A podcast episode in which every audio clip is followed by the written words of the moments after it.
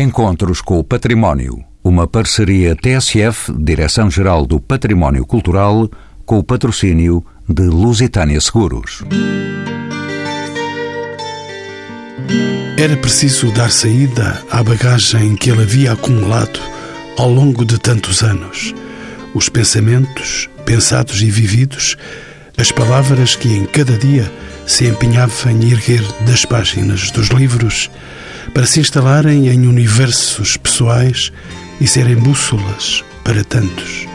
A ação cívica e política de alguém que, sendo de letras e sem deixar de o ser, transcendeu o âmbito literário para se converter numa referência moral em todo o mundo. Foi para que Saramago pudesse continuar a ser o mesmo que nasceu a obrigação ética de criar a Fundação José Saramago. É aqui que estamos, na Casa dos Bicos, no sítio preciso onde o Nobel português pediu uma secretária para daqui olhar e contemplar a cidade e o rio. Na mesa acompanha-nos a primeira edição de Terra do Pecado, primeiro romance de José Saramago, editado pela Minerva de Lisboa. São nossos convidados João Santa Rita, arquiteto, docente de arquitetura em universidades portuguesas e internacionais. Foi presidente da Ordem dos Arquitetos e coautor, com o arquiteto Manuel Vicente, na remodelação da Casa dos Bicos. Sérgio Machado Letria, licenciado em Literatura na Universidade Nova de Lisboa, fez pós-graduação em edição na Universidade Católica. É desde 2009 diretor da Fundação José Saramago. E Ana Matos, curadora desta fundação, é mestre em estudos curatoriais pela Faculdade de Belas Artes da Universidade de Lisboa Formou-se em Engenharia Informática pelo Instituto Superior Técnico, a quem pergunto em que contexto surge a criação da Fundação José Saramago e que princípios regem a sua missão. A Fundação José Saramago foi criada por decisão do seu fundador, a 29 de junho de 2007 ainda que neste lugar onde nos encontramos só tínhamos vindo mais tarde, em 2012. E surge precisamente, conforme está uh, estipulado na Declaração de, de, Princípios que o próprio José Saramago escreveu, então, tem no fundo três eixos fundamentais que regem a nossa ação e o nosso, o nosso compromisso aqui na, na Fundação. Por um lado, e desde logo, a divulgação da cultura e da literatura portuguesas, depois, também uma preocupação que o José Saramago sempre teve presente, tem a ver com a questão da Declaração Universal dos Direitos Humanos. É, aliás, de sublinhar que, quando da entrega do Prémio Nobel, em 98, no discurso que ele faz em Estocolmo, faz precisamente questão de referir à data os 50 anos dessa declaração e esse foi, durante muito tempo, e continua a ser para nós, uma declaração muito presente e que tentamos honrar e cumprir a cada dia. Por fim, um terceiro, um terceiro pilar, digamos assim, um terceiro, um terceiro eixo da nossa ação que tem a ver com a preservação e a defesa do meio ambiente. Sérgio Letria, bem-vindo aos Encontros com o Património. É desde 2009 o diretor da Fundação José Saramago. Como sabe, A Semente e os Frutos, eh, título da exposição permanente aqui nesta fundação e dedicado à vida e obra de José Saramago, espelha como o homem e o escritor, príncipe da literatura, funda as suas raízes no operário das letras. Que linhas orientadoras guiam a construção deste circuito expositivo? Que linguagens e objetos compõem este percurso? Sérgio Letria. Esta exposição resultou de uma outra exposição, eh, que era uma exposição maior, eh, chamada hum, José Saramago Consistência dos Sonhos, que esteve em Lanzarote, depois esteve em Lisboa no Palácio da Ajuda, esteve também em São Paulo, na cidade do México, e é uma exposição que tem, este título resulta da ideia que é uma ideia que nós também tentamos passar a quem nos visita e, sobretudo, aos muitos alunos de escolas que nos visitam, de que o José Saramago, ao longo da sua vida, os primeiros anos de vida foram os anos em que ele lançou as sementes que lhe permitiram depois recolher os frutos. E esses frutos não se, não se resumem apenas, obviamente, ao Prémio Nobel que recebeu em 1998, mas de facto a toda a obra que construiu e que nos deixou. A exposição, como eu dizia, resulta dessa exposição maior. É uma exposição antológica, portanto, tem dados biográficos e tem muita informação bibliográfica também. De facto, o José Saramago nasceu neste contexto uh, de pobreza, numa família de camponeses sem terra do Ribatejo, na Azinhaga do Ribatejo, onde a Fundação, aliás, tem também um espaço aberto ao público. De facto, esse contexto em que nasceu e com o qual sempre conviveu marcou definitivamente a sua vida e o seu percurso literário também. E a sua obra espelha isso. Estamos a falar de um homem, de um escritor que teve sempre uma enorme preocupação com o ser humano, com os outros, com o mundo, com o que se passava à sua volta. E a exposição mostra também isso. É uma exposição que permite aos visitantes eh, ver uma série de hum, originais, uma série de documentos que até à abertura da, desta exposição e da consistência dos sonhos nunca tinham sido vistos, como por exemplo uns cadernos de notas. O José Saramago tinha por hábito, para cada livro que começava a escrever, abrir um caderno de notas, normalmente de capa preta, numa fase mais, mais avançada depois em computador, onde ia eh, colocando notas sobre a construção desse livro. E portanto temos também fotografias, inúmeros vídeos. E para quem nos visita, quem visita a exposição, pode ver também, ter uma pequena imagem da quantidade de traduções que existem da obra do José Saramago. Espalhadas pelas paredes desse espaço da exposição estão centenas de traduções da obra do José Saramago, que obviamente já era um escritor muito lido antes de receber o Prémio Nobel em 98, mas depois dessa data passou a estar traduzido e publicado em todo o mundo, neste momento em mais de 54 idiomas. Sérgio Letria, como sabe, como ninguém, a Fundação José Saramago, que dirige, honra a vida e preserva a obra do escritor, mas vai mais além porque mantém presente a vontade do homem. Promove a humanidade, a cultura e o ambiente. Que projetos, iniciativas e atividades oferece esta Fundação? Nós oferecemos, para além de estarmos abertos ao público todos os dias, e quando digo abertos ao público, estamos a falar de visitantes não só portugueses, mas também estrangeiros que nos visitam. E há um grande cuidado da nossa parte em receber muitos alunos, que nós temos milhares de alunos a visitarem-nos. Mas temos, para além disso, também uma presença muito forte, por exemplo, nas redes sociais, eh, onde estamos diariamente a colocar informação, a disponibilizar conteúdos. Temos também um site que é muito atualizado e que é uma, uma presença mais institucional, se quisermos. E depois, na Casa dos Bicos, onde estamos desde uh, eh, 13 de junho de 2012, temos uma programação constante no quarto piso, que é onde está o nosso auditório. Nós uh, conseguimos perceber que a nossa atividade é de facto uma atividade muito intensa. Nós às vezes estamos submersos, não é, no dia a dia e na quantidade de coisas que estamos a fazer e a organizar, e esses momentos servem de facto para fazermos esses balanços. E nós conseguimos ter uma atividade com mais do que uma sessão aberta ao público por semana no nosso espaço. Isto já para não falar de coisas que acontecem fora do espaço da Fundação, o espaço físico da Casa dos Bicos. E a nossa programação é de facto muito abrangente. Temos apresentações de livros, conferências, exibições de filmes, concertos, exposições também nesse espaço, que é um espaço que nós de alguma forma adaptamos para exposições temporárias e numa lógica quase sempre de serviço público, se quisermos. Estamos a falar de uma fundação que é uma fundação privada, mas a, a nossa programação tem uma preocupação de ser aberta a todo o tipo de público e normalmente de entrada gratuita. Portanto, quando o José Saramago visitou este espaço ainda durante o período de obras, dizia que gostava que a Casa dos Bicos viesse a ser um centro cultural no, no, no centro da cidade de Lisboa. E de facto nós tentamos cumprir com esse desejo do nosso fundador e fazer deste espaço, da Fundação José Saramago na cidade de Lisboa, um espaço aberto a todos e com uma programação que, não fugindo à nossa declaração de princípios, seja também o mais abrangente e interventiva possível.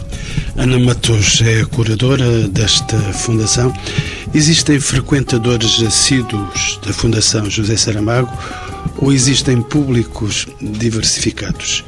Conhece naturalmente os segredos desta casa? Eu acho que cada vez mais eh, não, há vários públicos e há públicos que se cruzam uh, nos seus, enfim, nos hábitos que também vão criando. Portanto, eu acho que cada vez mais as pessoas se vão, se vão cruzando. Aqui, aqui na Fundação nós temos um misto desses dois públicos que referiu. Portanto, sem dúvida que há um público uh, mais habitué, digamos assim, que vem com muita regularidade, uh, sobretudo a estas iniciativas que o Sérgio estava a referir, sejam apresentações de livros, sejam colóquios, enfim, iniciativas que estão muito ligadas também ao pensamento e ao compromisso que o José Saramago teve em vida e que nós eh, tentamos honrar todos os dias. E são pessoas que muitas delas até o conheciam ou identificam-se com essas posições políticas e sociais do fundador e que a Fundação também traz uh, para a discussão do, no cotidiano. Portanto, há realmente esse, esse público. E depois há o público estrangeiro, que vem muito também aqui à Fundação, porque estamos numa zona, ainda para mais depois da reabilitação que aconteceu aqui no, no dito Campo das Cebolas, temos diversos públicos, sejam de cruzeiros, sejam também de, de outros equipamentos culturais que existem aqui na, nesta zona, como por exemplo o Castelo de São Jorge ou o Museu do Fado. Portanto, há muitas pessoas que se cruzam e que a Fundação acaba por fazer parte desse percurso, nomeadamente espanhóis e os brasileiros são, se calhar, o, o público eh, estrangeiro mais emocionado, portanto, tem, uma, tem um sentimento de copropriedade, digamos assim, com o José Saramago, que partilham connosco. E vem também à procura dos escombros deste lugar cheio de segredos arqueológicos. Precisamente, eu acho que a Casa dos Bicos tem esta particularidade que junta três tipos de património, não é? Em ano que falamos e que estamos a celebrar pela primeira vez o Ano Europeu do Património Cultural, é interessante ver que as três vertentes do património existem aqui neste edifício, seja o arqueológico, seja o arquitetónico, seja o imaterial, numa perspectiva mais literária e de pensamento do fundador. Portanto, os públicos vêm muito à procura dessas três experiências e cruzam-se muito na, naquilo que também levam e que nós tentamos lhes dar com essa vinda cá. Sérgio Letria, volto a si para observar que a Fundação José Saramago foi criada em 2007, mas só em 2012 se instalou aqui na Casa dos Bicos, onde esteve neste período de cinco anos. Não pairou, penso, em nenhuma jangada de pedra, não? teria sido interessante termos, termos tido como primeira morada, por assim dizer, uma, uma jangada de pedra. Teria de facto. E, e nós tentamos que a Fundação continue a ser uma jangada de pedra, embora situada aqui nesta casa tão emblemática, não é? Mas nós, quando a Fundação foi criada, nós ocupámos um, um espaço, estivemos num espaço numa avenida de Lisboa, Avenida Almirante Gago Coutinho, e na altura a estrutura da Fundação também era mais pequena, a equipa da Fundação, e as atividades públicas que fazíamos eram realizadas em espaços que nos eram cedidos, Lembro-me, por exemplo, de fazermos muitas coisas na Casa do Alentejo, por exemplo, que também é um edifício riquíssimo, não é? E com uma história riquíssima. Depois, em 2008, assinou-se então este protocolo de cedência da Casa dos Bicos eh, à Fundação José Saramago, por um período de 10 anos, um protocolo assinado com a Câmara Municipal de Lisboa. Depois, o edifício entrou em obras. O José Saramago ainda visitou a casa por duas vezes durante esse período de obras. Aliás, o espaço onde nós estamos neste momento a conversar é o espaço que seria o gabinete do José Saramago e todos nós nos recordamos, os que estamos aqui, porque estávamos também nessa, nesses momentos, da profunda emoção com a qual o José Saramago recebeu a notícia de que este seria o espaço para o seu gabinete, dizendo que, bom, a questão do Nobel, sim, tudo bem, mas que se alguém lhe tivesse dito um dia que poderia estar nesta casa a escrever e a ver os barcos a passarem no Rio Tejo, isso ele de facto nunca, nunca teria acreditado. E de facto a vida é assim, e infelizmente para nós que aqui trabalhamos todos os dias, temos essa tristeza, de facto, de estarmos a trabalhar com as suas palavras, as suas ideias e de não termos tido a possibilidade de estar a trabalhar aqui com ele fisicamente, não é? E há uma coisa que não fazemos que é, ah, o José Saramago diria isto. Não, isso nós não fazemos porque de facto ele já não está fisicamente connosco, mas eu pessoalmente penso que todos nós gostaríamos de saber qual era a opinião dele relativamente ao trabalho que nós fazemos aqui todos os dias, não é? De certeza que se deslumbrava com este cenário desde esta janela para o Rio Tejo e as gaivotas que andam por aí em dia de chuva. Isso sem dúvida. E que ideias sairiam da cabeça do José Saramago tendo esta paisagem, esta imagem aqui à frente que nós temos também olhando por esta janela num dia chuvoso como o de hoje? Com um livro, com certeza, mais no seu eh, cardápio. Muito provavelmente mais do que um. Haveria vários livros a partir desta a partir desta belíssima fotografia que nós aqui temos.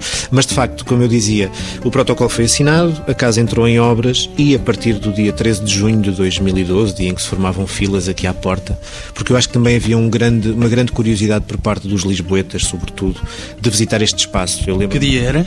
Era o dia de Santo António. Dia, ah, pois era isso que eu queria sublinhar. 13 de junho de 2012, às duas da tarde, abriu-se a casa ao público, como sede da Fundação José Saramago, e pronto, e desde então é esta a nossa morada. Os primeiros anos, dois anos, nós assumimos como objetivo que houvesse uma uma associação mais direta da Casa dos Bicos como sede da Fundação, para que as pessoas soubessem que a Fundação estava neste espaço. Achamos que isso foi conseguido e estamos numa fase de consolidação do nosso trabalho, de, de continuar a marcar a presença do José Saramago a partir das ideias e das palavras do José Saramago, fazermos jus à declaração de princípios que ele nos deixou e que é exigente, mas uh, com a qual nós queremos, nós queremos cumprir. E esta casa olha aqui de frente, olha uma oliveira onde estão também as cinzas de José Saramago. Sim, essa foi uma extraordinária ideia que surgiu precisamente naqueles dias, logo após o desaparecimento físico do José Saramago tendo rapidamente a consciência de que ele não poderia estar connosco neste espaço a trabalhar diariamente, surgiu a ideia por parte do arquiteto Manuel Vicente, também já desaparecido fisicamente, mas que, cuja obra e cujas ideias continuam muito vivas e ainda bem, de, em, em contacto com a Pilar, de uh, sugerir e, e, que as cinzas do José Saramago fossem depositadas junto à Casa dos Bicos. Na altura, o Presidente da Câmara Municipal de Lisboa, Dr. António Costa, obviamente foi contactado, até porque toda a cerimónia aconteceu no Salão Nobre da Câmara Municipal de Lisboa. Foram contactados os serviços municipais que deram imediatamente uma resposta positiva e então, passado um ano, no dia 18 de junho de 2011, um, precisamente um ano após a morte de José Saramago, foi trazida da sua terra natal uma oliveira centenária de uma zona da Azinhaga que é referida no livro As Pequenas Memórias. Portanto, esta ligação à Azinhaga também se faz por essa via. E então, desde o dia 18 de junho de 2011, temos aqui uma oliveira da Azinhaga que acolhe junto das suas raízes as cinzas do José Saramago. Arquiteto João Santa Rita, bem-vindo de novo aos encontros com o património. Peço-lhe desculpa por esta espera paciente que teve diante da nossa conversa. Tocou com as suas mãos e as do arquiteto Manuel Vicente, de que falávamos agora, de que nos tinha já deixado, o projeto desta casa. E, como sabe, a Casa dos Bicos é um edifício emblemático da cidade de Lisboa, um solar urbano do século XVI, cuja fachada exibe silhares de pedra esculpidos em forma de ponta de diamante. Como também sabe, eh, arquiteto João Santa Rita, no início dos anos 80, a Casa dos Bicos foi objeto de profunda intervenção de recuperação e cujo eh, restauro se revelou polémico. Estou a perguntar-lhe, de entre a obra antiga e a obra nova, que princípios presidiram a esta intervenção. Arquiteto João Santa Rita. Antes de mais nada, agradecer também aqui o convite para estar aqui presente, que é um, uma honra e um prazer muito grande. E depois o tempo de espera foi um tempo fabuloso. Podia estar aqui à espera mais uma hora ou duas, não, não perdia nada, só ganhava e saía daqui muito mais rico. E, e talvez voltasse um bocadinho atrás no tempo, de facto, para referir que em 83 na obra da Casa dos Bicos, na altura conduzida pelo meu pai José Santa Rita e pelo arquiteto Manuel Vicente, os dois já desaparecidos, o meu pai há mais tempo, Manuel Vicente mais recentemente, com, digamos, participação de pelo menos mais três pessoas que eu indicaria, o arquiteto João Maia Macedo, António Marques Miguel e Alberto Oliveira, com diferentes intervenções. Foi essa equipa que, de facto, levou um pouco para a frente este projeto. Que, para além de polémico, foi, tratou-se talvez de uma obra bastante visível, era uma altura em que o país estava a sair de uma escassez de um determinado tipo de obras, foi a exposição da 17 do Conselho de Europa, da Cultura, e, portanto, tudo isto criou um ambiente, eu diria, festivo na cidade. Vá lá. E a Casa dos Bicos, numa, numa situação mais popular, porque era todos os edifícios que estava aqui numa zona mais próxima do centro histórico. Foi o núcleo das cinco, da dinastia da Viz. Dos cinco, e dos e, cinco núcleos da... Os cinco que estiveram na exposição de Arte, Ciência e Cultura da 17ª exposição. Era o núcleo da Viz e, portanto, a obra foi uma obra muito participada pela população. Eu não, não, não estive envolvidíssima nenhuma, era estudante na altura, ainda de arquitetura, vinha aqui às vezes ter com o meu pai, com o El Vicente, a obra, mas lembro que tinha sempre muita gente aqui à volta, para aí fora, era uma obra bastante participada. E teve uma grande discussão, eu diria que foi das obras, talvez, que iniciou, do ponto de vista da discussão pública e discussão entre a profissão, debates profundos que se fizeram. Lembro, por exemplo, que a instituição Arco albergou muitas vezes, em muitas noites, debates de grande controvérsia e de grande discussão muito acesa sobre, sobretudo sobre o modo de intervir na Casa dos Bicos e o modo de completar a Casa dos Bicos. Bom, quando em 2009 a Fundação, eh, de alguma forma, eh, é entregue, é confiada, digamos, este, este edifício, tem logo, um, penso um casamento bastante feliz, que é uma instituição ter uma casa, não é? E uma fundação ter uma casa. Portanto, é uma coisa que se construiu logo com, com esta entrada da fundação, não é? A casa ganha uma instituição, ainda para mais uma instituição bastante forte e importante para o país e para o mundo do ponto de vista da cultura e da cultura literária, e a própria instituição ganha um, digamos, um local que é uma casa. E uma casa é uma coisa que alberga, que se habita, e isso é bastante interessante. Arquiteto João Santa Rita, deixe-me explicitar consigo os percursos últimos desta casa, só para alinharmos mais facilmente eh, a visualização deste espaço com os nossos ouvintes. Nos anos de 2009, estava a dizer, nos anos de 2009 a 2014, surge um novo projeto de remodelação da Casa dos Picos. Foi este projeto, e a pergunta é esta, já realizado em articulação com a Fundação José Saramago, obedeceu a um programa específico? Como é que tudo aconteceu? Sim, esta casa, aliás, como se falava, começa nas fundações da cidade e acaba num sótão que é um lugar de sonhos, de descoberta, de diálogo para fora, que é aqui é o pequeno auditório que existe lá em cima. De facto, houve um programa definido, desde logo um programa misto, porque há a fundação que ocupa parte deste espaço a partir do piso 1 e depois há uma parte que é a entrada da casa que está ligada de certa forma, até porque tem presente eh, fisicamente os vários elementos que serviram de fundação à cidade, muralhas, as várias tratos de muralha da cidade por aí fora, e, portanto, há esta ocupação mista. É um piso zero muito público, eh, se bem que a fundação seja aberta, mas é um piso público, livre entrada, por aí fora, e depois os pisos que estão afetos à fundação. E, desde logo, uma das questões que a Fundação também tinha, e eu penso que isso aqui o Sérgio Lotaria ficou isso bem, é uma casa aberta, portanto, é um, é um local para receber pessoas, para criar encontros, para ter uma determinada programação e, portanto, nós tínhamos que conviver com isso. Entendeu-se que o espaço para ter as exposições seria, digamos, o primeiro piso, depois há uma série de serviços administrativos e depois haveria finalmente uma biblioteca, porque há aqui um aspecto também importante, é que terá feito, não sei bem os meandros dessa questão, mas sei que terá feito parte da vinda para aqui da Fundação, há aqui um espólio significativo da biblioteca do escritor José Saramago e, portanto, havia também que alocar a biblioteca. Deixe-me então entrar consigo dentro desta casa. Vamos simular aqui uma pequena viagem ao exterior eh, e quem aqui entra, eh, Sr. Arquiteto, eh, quem aqui entra na Fundação José Saramago, entra pela porta da Casa dos Bicos, sendo recebido por uma escadaria monumental que num desenho moderno se desconstrói por divisões de regime transitório determinadas por linhas oblíquas, isto é, linguagem arquitetónica. A arquitetura, quando tem qualidade, não tem idade, e nesta casa o caminho que se percorre é aquele que cada um de nós quer descobrir. É assim?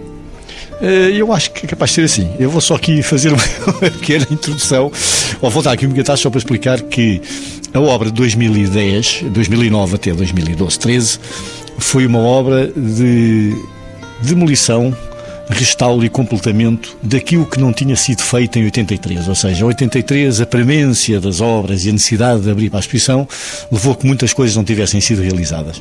Portanto, houve esse lado e depois houve o lado, de facto, de adaptar à Fundação. E a escadaria é uma das coisas que já estava cá de 83, esta escadaria surpreendente que ninguém imagina quando avista esta fachada e quando avista esta casa, que depois quando entra há este choque, não é, fortíssimo de descobrir esta grande escadaria que parece que é maior do que o edifício, não é? Parece que não cabe dentro do próprio espaço. E de facto a escadaria é também uma espécie de percurso cheio de surpresas, não é? Tem múltiplos circuitos que se podem fazer, tem janelas em que se vê e depois é-se visto, portanto... Percursos muito uma... próximos. Muito Nós próximos. vemos tudo o que acontece diante dos nossos olhos. Sim, exatamente, tem essa particularidade, não é? O que significa também que quem visita esta casa tem um pouco essa surpresa. Ele é quase um pouco labiríntica, perdida, perdida nessa teia, como referia, de linhas, de diagonais, de vistas cruzadas, de vistas em diferentes níveis, que faz um pouco parte desta vida desta casa. Como eu referia no início, o projeto inicial, feito em 83, era para uma galeria de exposições, é para uma exposição, para a tal exposição da Inês Davis. O que significa que também, para a própria Fundação, a ideia de ter uma espécie de pisos abertos, livres, eh, sem qualquer ocupação, apesar de tudo, contribui muito para poder aqui, com alguma facilidade, acomodar as instalações da Fundação. Sobretudo aquilo que era, eu diria, um pouco a joia desta instituição, que era a questão da biblioteca, não é? Para que ela nos remete, as coisas que significa, do ponto de vista do próprio olhar, do percorrer por aí fora, e a biblioteca é o único espaço, praticamente, aqui que está, tirando a escadaria principal, que se desenvolve a vários níveis, que está distribuído em dois níveis. Não é? tem pois não haveria de haver uma biblioteca, eh, estando nós a celebrar um homem da literatura? Claro, era fundamental. e um desafio grande também para os arquitetos, não é? Porque, de facto, as bibliotecas cabem em muitos momentos na literatura, não é? São sempre momentos muito particulares, não é? Do ponto de vista cinematográfico, teatral, cénico por aí fora, e também naquilo que contém, e, portanto, Aqui era certamente uma biblioteca mais intimista, um pouco à escala também da casa e à, e à dimensão também daquilo que era o espólio, mas nem por isso deixou de ser uma coisa que se procurou que fosse um espaço que fazia a transição entre aquilo que é, vá lá, o último lugar da casa, que é o tal auditório, mesmo no sótão da casa, e aquilo que era um espaço mais de pesquisa, investigação, estudo, que é a própria sala da biblioteca. Digamos, uma sede de sabedoria. Ana Matos, deixa-me perguntar-lhe também assim, quantos caminhos tem a Casa dos Bicos, os mesmos que a Casa de Cultura e Humanismo que Zaramago nos convida a percorrer? Quantos, Ana? Acho que os caminhos da Casa dos Bicos pode ser uma coisa semelhante aos heterónimos do Fernando Pessoa, portanto há muitos com certeza, são múltiplos. Este espaço é de facto muito labiríntico, nós eh, as primeiras semanas que cá tivemos, uh, sobretudo porque ainda estávamos em mudanças e a preparar tudo para abrir as portas nesse dia tão especial como foi o Santo António de 2012, e perdíamos constantemente. Portanto, há esse lado do labiríntico e as, mesmo as pessoas, quando cá chegam, há sempre essa experiência do labirinto. E umas escadas de caráter difícil. E umas escadas de caráter difícil. Em relação às escadas, também gostava de acrescentar aqui um pormenor, mas eu acho curioso, eh, agora quando estava aqui a ouvir, talvez me tenha ocorrido uma coisa que nunca tinha pensado sobre isso, que é, há um grande paradoxo aqui nesta casa, agora que acolheu e foi preparada para ter a Fundação José Saramago, que é, por um lado, esse labirinto e essa multiplicidade dos percursos, as pessoas andarem muitas vezes perdidas, não é? Mas, ao mesmo tempo, temos do outro lado essa clarividência e essa lucidez do pensamento e da obra do José Saramago, que de certa forma acabam por nos guiar neste, neste espaço extraordinário que é a Casa dos Bicos. Relativamente às escadas, nós, obviamente, que houve adaptações que tivemos que fazer para a casa também acolher a Fundação e temos eh, elementos e apontamentos que foram respeitando a arquitetura e o projeto arquitetónico, mas que foram, no fundo, remetendo para a presença do, do José Saramago e realmente a forma que tivemos para acolher e dar as boas-vindas às pessoas que chegam uh, à casa, precisamente essa escadaria monumental que antigamente era usada para se passar de uma cota da rua para a outra, para a rua de trás, a rua Alfonso Albuquerque, foi realmente pôr frases do José Saramago, das suas obras, terminando com a frase memorável do, do Memorial do Convento, passa a redundância, uh, mas não subiu às estrelas se a terra pertencia e que nós acrescentamos e aos leitores. Portanto, é no fundo essa frase que termina essa escadaria e que é o nosso, as nossas boas-vindas aos visitantes. E então deixe-me perguntar-lhe, estas frases convidam à descoberta do universo de Saramago ou à descoberta da natureza humana? Eu acho que acaba por ser um misto das duas coisas, não é? Portanto, há realmente uh, frases dessas que remetem diretamente para a obra literária do José Saramago, muitas delas também que remetem para o pensamento, a relação entre o eu e o outro, aspectos e questões que estavam muito fortes no, no pensamento e na, e na ação política e social que o José Saramago teve ao longo da sua vida, nomeadamente de uma forma mais, se calhar com mais projeção a seguir à entrega do Prémio Nobel, mas eu acho, e eu subo as escadas, provavelmente como ao Sérgio, não todos os dias, mas muitas vezes, certamente durante a semana, e é muito curioso nós redescobrirmos essas frases, porque há uma redescoberta de nós próprios. Pode parecer um bocadinho uh, clichês que eu estou a dizer, mas eu acho que essa, essa é o grande o poder da arte e da arte maior, como é o caso do, do legado do José Saramago, que é de todos nós, é de facto esse contacto esse questionamento quando lemos uma frase, quando relemos um livro, quando lemos uma conferência, quando ouvimos uh, nas, suas, nas suas palavras. Portanto, acho que de facto estas escadas são um convite a entrar no, na Casa dos Bicos, a entrar no universo do José Saramago, mas sem dúvida também a entrarmos e a termos esse convite para nós próprios. Entretanto, tenho aqui um pedido de entrada em conversa do arquiteto João, João Santa Rita. Sim, é só a propósito da, da escadaria e quando eu há pouco falava da questão da casa de instituição e esta questão da escada, não é transformada também um pouco com as várias frases e certos da obra do José Saramago, em que a escada tem essa coisa dupla, não é? É também um local de facto de circulação, mas é um local para receber.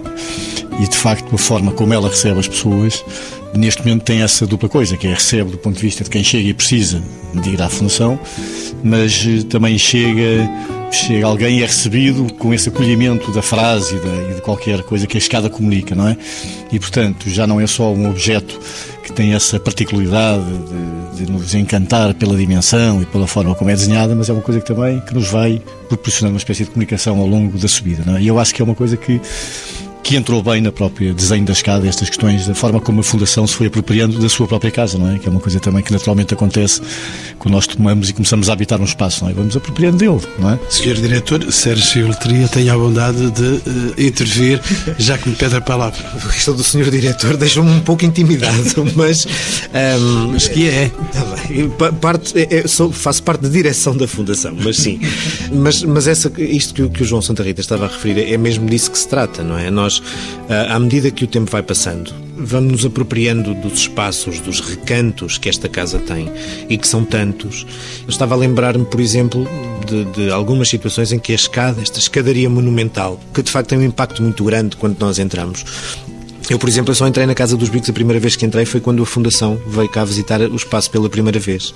Eu passava aqui muitas vezes, de, eu fazia muitas vezes este trajeto aqui do Rio Tejo, de barco, e sempre olhei para esta casa com grande encanto. O que é que estará ali dentro? E, de facto, quando entrei aqui a primeira vez, foi quando a Fundação veio cá visitar o espaço, e de repente, a escada tem um impacto enorme. Apesar da Feira das Cebolas aqui ao lado. Exatamente, sim, tudo aquilo que passou por aqui, desde o terminal de autocarros, enfim, tanta coisa que aqui se passou e se viveu. Mas uma das coisas que nós já temos feito na escada é utilizar a escada como auditório, por exemplo, para receber grupos de estudantes. Eles chegam e sentam-se todos na escada enquanto estão a fazer um compasso de espera ou para fazer uma pequena apresentação. E de facto, esta casa, que tem uma arquitetura muito particular, e quando eu digo muito particular, é, é no bom sentido, porque de facto é de uma riqueza enorme, embora seja um espaço também que às vezes é difícil de trabalhar. É verdade. E aqui não, é, não, não, não há nenhuma crítica ao trabalho, ao, ao projeto arquitetónico. Mas de facto tem também esta enorme riqueza, porque nos permite uh, uma apropriação de espaços pelos quais nós às vezes vamos passando até que há um dia. Olha, curioso, este espaço daria para fazer aqui qualquer coisa. Isto é para não falar do, dos pontos de vista, não é? Agora há uma exposição em São Paulo que se chama José Saramago Os Pontos e a Vista.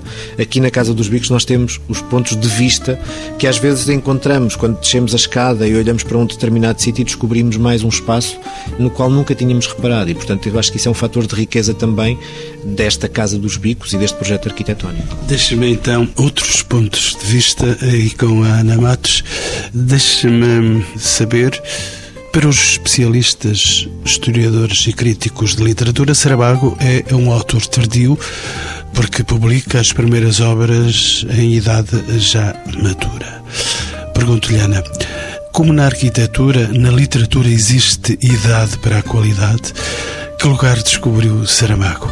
E pergunto isto há curadora desta casa? Bom, a pergunta é, é assim, um bocadinho complexa. Vou tentar ir, se calhar, por partes. Portanto, primeiro pegando no facto do, do José Saramago ser um escritor tardio, Sim, obviamente que isso, enfim, está, está estudado, está dito, por pessoas que têm muito mais propriedade do que eu, que obviamente não sou uma especialista em literatura, nem em arquitetura, portanto vou falar aqui numa perspectiva mais uh, transversal, digamos assim. Prende-se com a engenharia informática, uma mulher moderna. Não, não, por acaso agora também já não exerço engenharia informática. Agora, além de, além de curadora da Fundação, onde trabalho em part-time, tenho uma galeria de arte. Portanto, mas estou, enfim, estou nesta, no meio das artes eh, visuais e, e da cultura.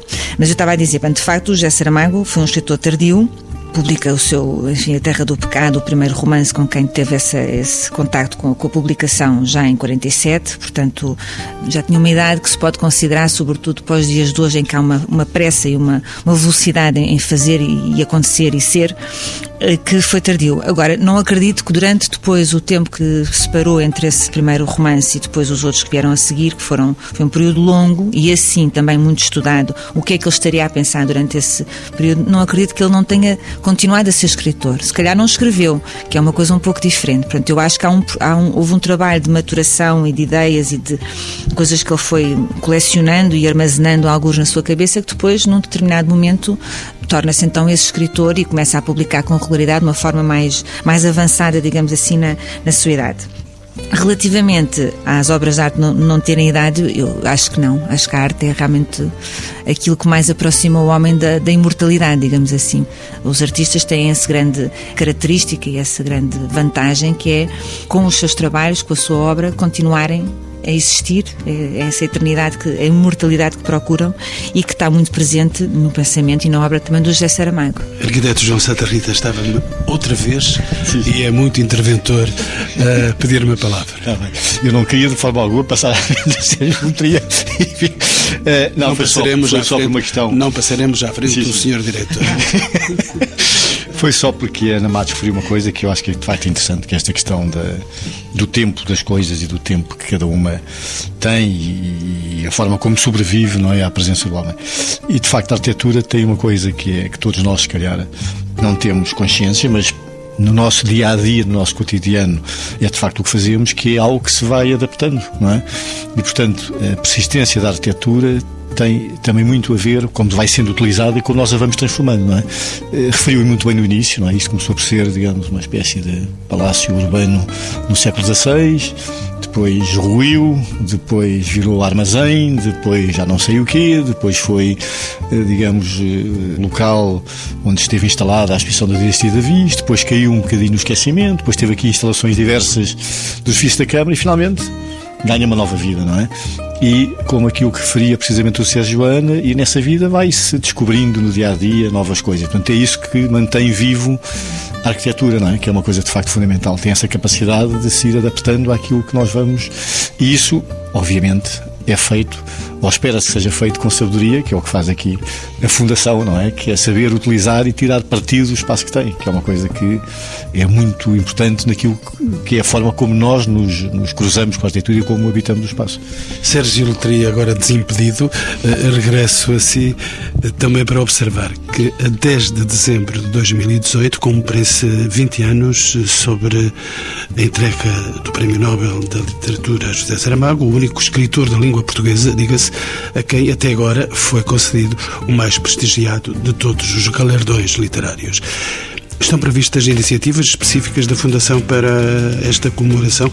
Para já é o único Nobel português em literatura. Sim, é o primeiro, foi, foi de facto o primeiro escritor de língua portuguesa a ser uh, reconhecido, a ser galardoado com o Prémio Nobel de Literatura.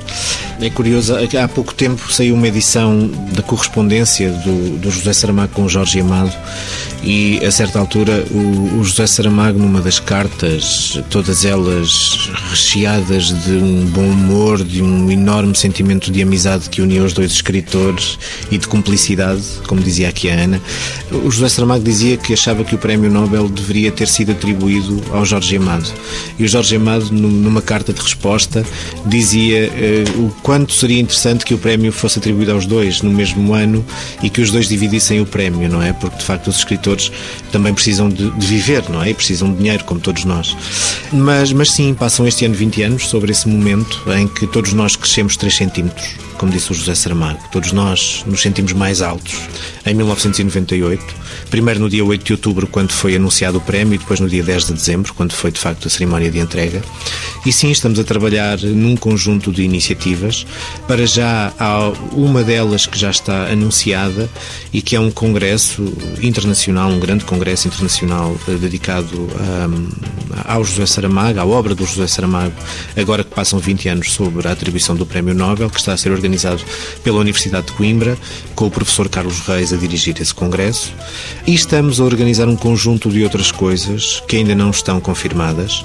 Há um outro projeto uh, ao qual nos temos dedicado desde há quatro anos e que é um projeto que resulta do discurso que o José Saramago profere na, no banquete uh, da Academia Nobel, um dos momentos que compõem esses dias de, de, de, Estocolmo, quando o José Saramago, e como a Ana referiu há pouco, o José Saramago refere que naquele dia, 10 de dezembro de 98, passavam 50 anos sobre a assinatura da Declaração Universal dos Direitos Humanos. E na altura, no discurso, o José Saramago deixa em aberto, ou diz, afirma mesmo, eh, que faria sentido que houvesse uma declaração de deveres que complementasse a Declaração dos Direitos Humanos.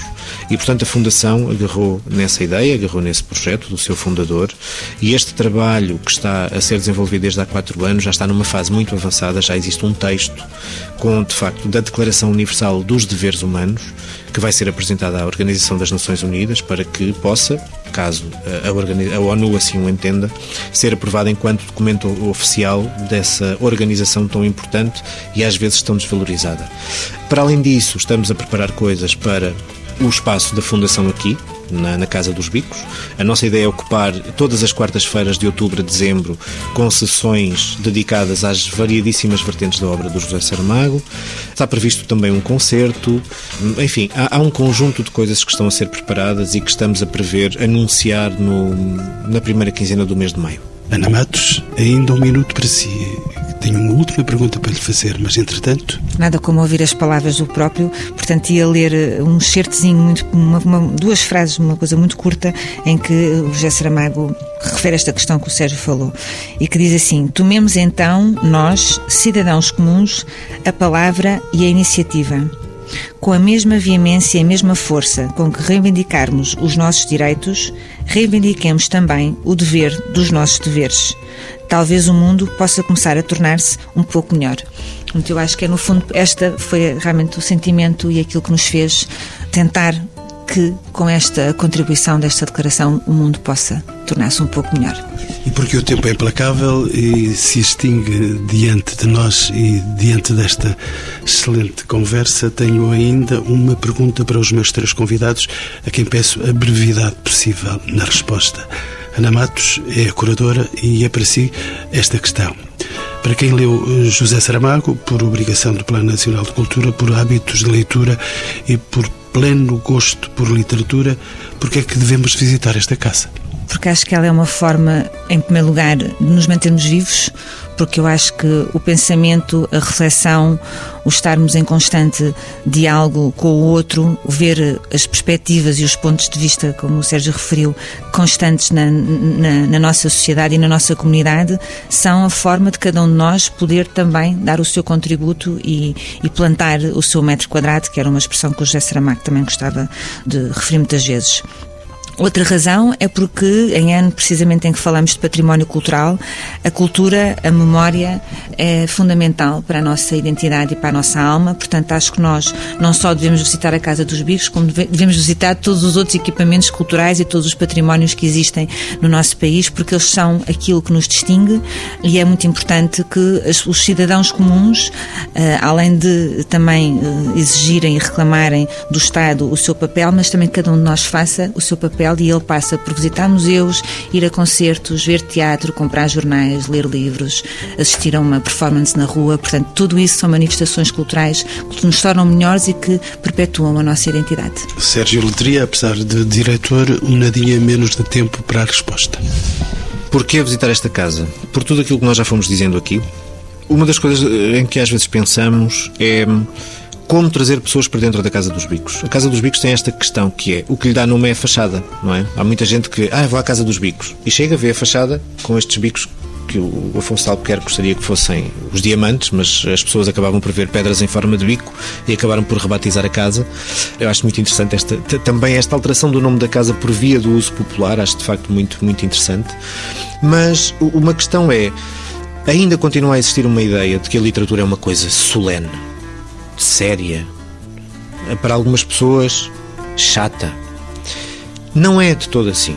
Visitar a Fundação José Saramago é uma manifestação de vida. Aqui há vida, não há um espaço uh, solene, fechado, escuro. Não, há um espaço de luz, aberto, vivo, desassossegador. E numa altura em que nós vivemos de facto num mundo tão complicado, tão cheio de problemas, existirem espaços como estes acaba por ser uma boa forma de nós também nos livrarmos um pouco de tudo o que acontece de mal por aí e nos deixarmos levar pela vida. Arquiteto João Santa Rita, seria um desassossego se não me respondesse tão breve quanto possível. Eu sei que é um dos pais desta nova imagem da Casa dos Bicos. Vamos lá, porque visitar esta sua obra? Pronto, não é a minha obra, é a obra, é a obra como eu referi, de muitos anos, mas também do arquiteto Manuel Vicente e sobretudo do arquiteto Manuel Vicente nesta última fase.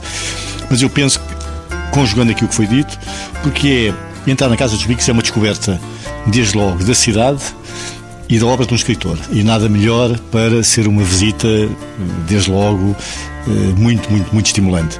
Depois, porque é uma forma também de visitar a arquitetura e uma arquitetura que foi enraizada ao longo dos anos. Isso parece-me a mim fundamental. E uma arquitetura, como referiu aqui, que também nos convida a um certo desassossego, não é? Porque é um pouco inesperada, porque tem este caráter um pouco labiríntico que se falava, porque é uma descoberta, não é? Até o facto de nós não falamos aqui, mas todos os pisos têm uma cor diferente e, portanto, há aqui uma espécie de identificação do que se passa com a cor, até chegar ao tal sótão mais escuro, e, portanto, é também uma, uma, provocação que se faz aos visitantes de se libertarem aqui um pouco neste espaço. E quem é que não quer vir aqui ao sótão dos sonhos?